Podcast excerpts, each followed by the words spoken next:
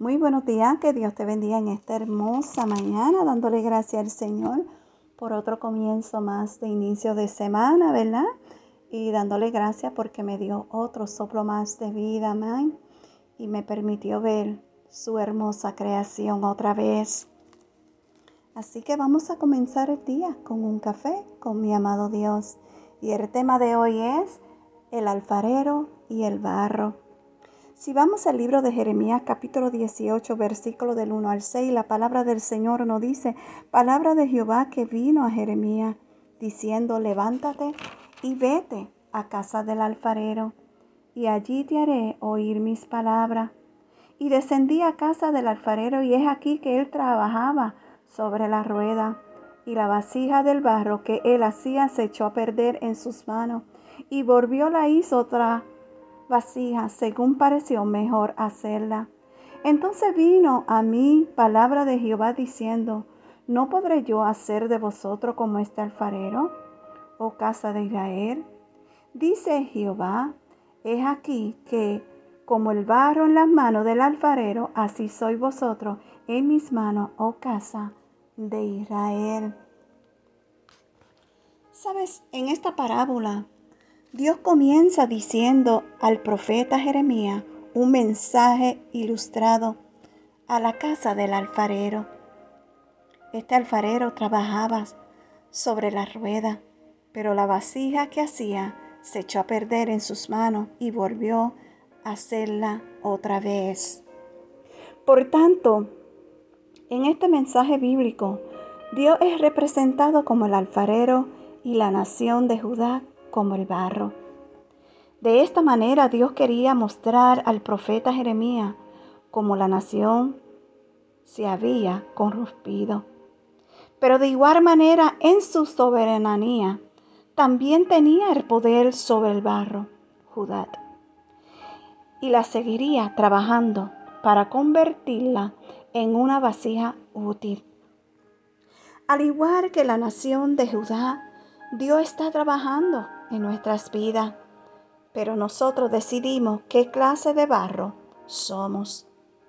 Porque un barro con mucha suciedad es muy difícil de mordear.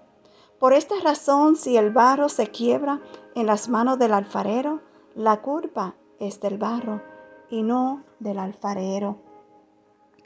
De igual manera, si algo está saliendo mal en nuestras vidas, y estamos en las manos del gran alfarero, la culpa es nuestra y no de Dios.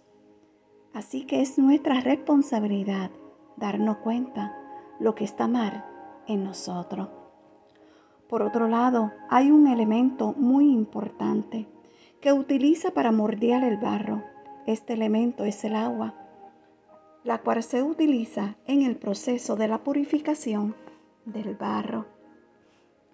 En este proceso se mezcla la tierra con el agua.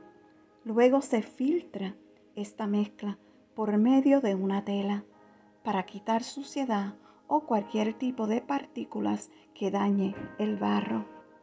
Por este motivo, esta es una verdad espiritual, ya que muestra la palabra de Dios representada por el agua, la cual es la única que limpia y puede purificar la vida del hombre. Quiero dejarle estos versículos para que luego lo lean. Juan 17, versículo 17 y Efesios capítulo 5, versículo 26. Si vamos a Juan capítulo 15, versículo 3, la palabra de Dios nos dice, ya vosotros estáis limpios por la palabra que os es hablado. Y si vamos a segunda de Timoteo capítulo 3, versículo 16, la palabra de Dios es útil para enseñar, corregir, instruirnos en el camino del Señor. ¿Sabes?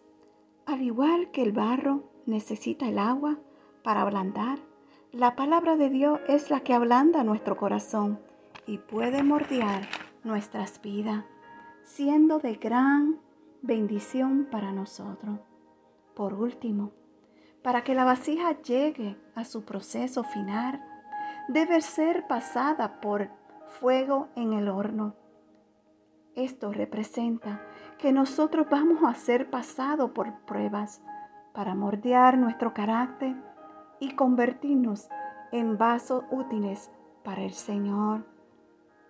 En Jeremías 17:10 nos dice, yo Jehová, que escudriño las mentes, que pruebo el corazón, para dar a cada uno según su camino, según el fruto de sus obras. Finalmente, cuando la vacía salga del horno, disminuirá su tamaño, simbolizando que debemos menguar cada día, porque grande solo es el Señor en nuestras vidas. Y si vamos a Juan capítulo 3, versículo 30, la palabra de Dios nos dice es necesario que Él crezca, pero que yo mengue. Aleluya. Es tiempo de menguar y dejar que crezca Dios en nuestras vidas. Tenemos que tener mucho cuidado porque cuando a veces logramos, ¿verdad? Nuestros sueños, nuestro ego se infla. Y no debe ser así. Debemos ser más humildes.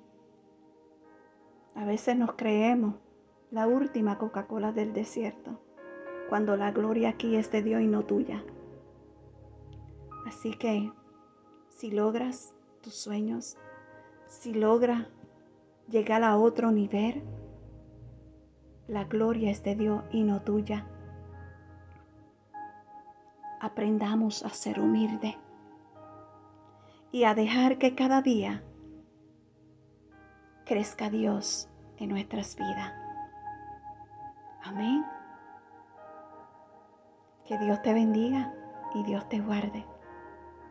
No olvides de menguar. Shalom.